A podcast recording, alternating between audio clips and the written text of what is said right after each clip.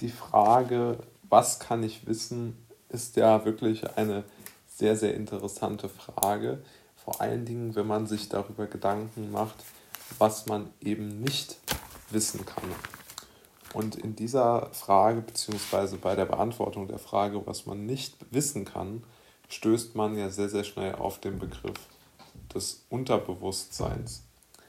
Und ich finde immer noch, dass der Begriff Unterbewusstsein zumindest auf mich, ich glaube auf viele Menschen auch, andere Menschen auch, einen irgendwo doch negativ behafteten Klang hat, ja.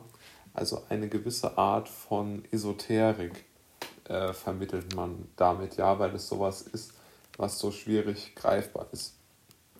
Und ein Mann namens Karl Gustav Karus hat ja 1846 äh, in einem Buch das Unterbewusstsein und das Unbewusste als Region der ursprünglichsten Seelenregungen ähm, beschrieben. Und das zählt man als eigentlich den ersten Punkt, in dem das Unterbewusstsein zuerst einmal äh, in Erscheinung getreten ist, jetzt so in der, in der, in der Wahrnehmung in so wissenschaftlich angehauchten Büchern.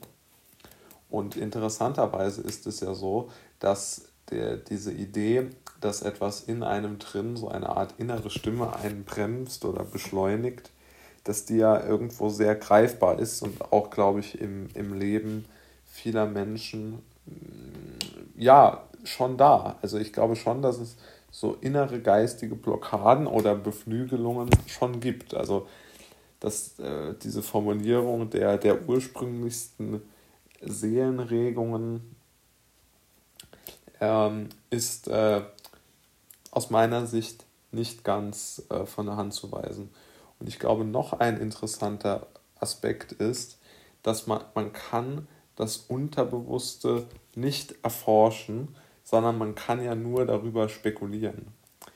Denn man kann natürlich über irgendwelche Hirnforschung und irgendwelche Gehirnscans und was weiß ich nicht alles, kann man sicherlich die Verhaltensweisen des Gehirns immer, immer besser erklären und vielleicht auch irgendwann neue Gehirne machen oder Menschen mit, mit Schlaganfällen helfen. Aber ich glaube, es wird nicht möglich sein, sozusagen die Gedanken und die sozusagen die Herstellung der Gedanken im Gehirn so klar, ähm, sagen wir mal, mathematisch oder, oder biochemisch aufzuarbeiten, dass man genau weiß, okay, aus diesem und diesem Areal kommt jetzt dieses in Anführungszeichen gesetzte unterbewusste Signal und sagt Vorsicht oder Attacke. Ja? Ich weiß es nicht, ob das jemals äh, so weit kommen wird. Wenn, wäre ja eigentlich gut. Aber ich bin dort etwas skeptisch, weil einfach, ja, natürlich es vielleicht realistisch ist, dass man wirklich alles rein wissenschaftlich erklären kann.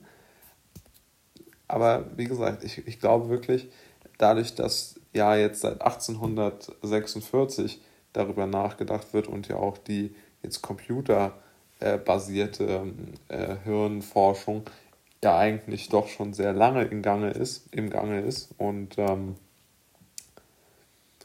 ist aber immer noch keine, noch nicht einmal eine wirklich wissenschaftliche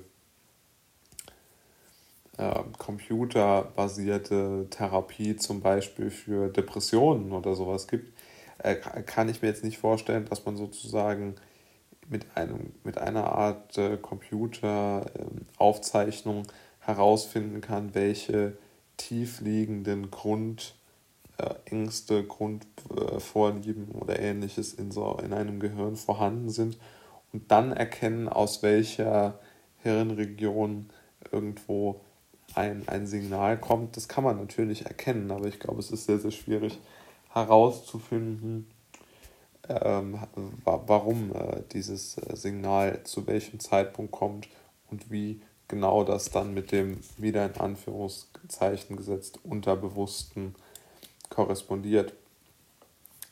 Der Begriff Unterbewusstsein ist zumindest für mich ganz klar mit dem Namen äh, Freud äh, verbunden und äh, hat ein sehr umstrittener Wissenschaftler und Mensch, würde ich ja mal sagen, also so als historische äh, Figur. Sicherlich ein, ein brillanter Kopf äh, in, viel, in vielerlei Hinsicht, mit, mit schon auch einem schweren Schicksal, ja. Aber ich denke, es gibt ja viele überlieferte Sätze von ihm zum Unterbewusstsein. Und eine wurde ja überliefert, dass sein Selbstvertrauen so hoch gewesen sein soll, dass er die, das, die Entdeckung des Unterbewusstseins, die er sich selbst zugeschrieben hat, auf, dass er die mit einer, auf eine Stufe mit Kopernikus und mit Darwin stellt.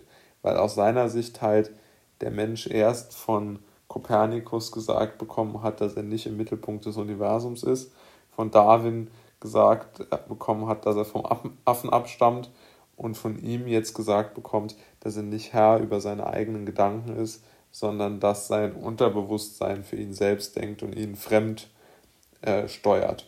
Und diese ganzen Themen sind ja unheimlich äh, interessant, vor allen Dingen, wenn man sich überlegt, dass all diese großen Fragen, also die Frage, was man über sich selbst wissen kann, nicht beantwortbar sind mit einer, und das ist ja das aktuelle Lieblingswort, mit einer Sicherheit.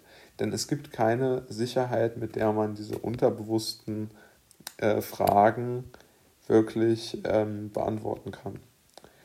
Und äh, aus diesem Grund glaube ich, ist es sehr richtig zu sagen, man kann hier nur zwischen den Zeilen lesen und Vermutungen anstellen, denn die Unsicherheit wird bei etwas so, und nochmal bei der schönen Formulierung zu bleiben, bei der ursprünglichsten Seelenregung wird es, glaube ich, niemals 1 und 0 äh, geben können.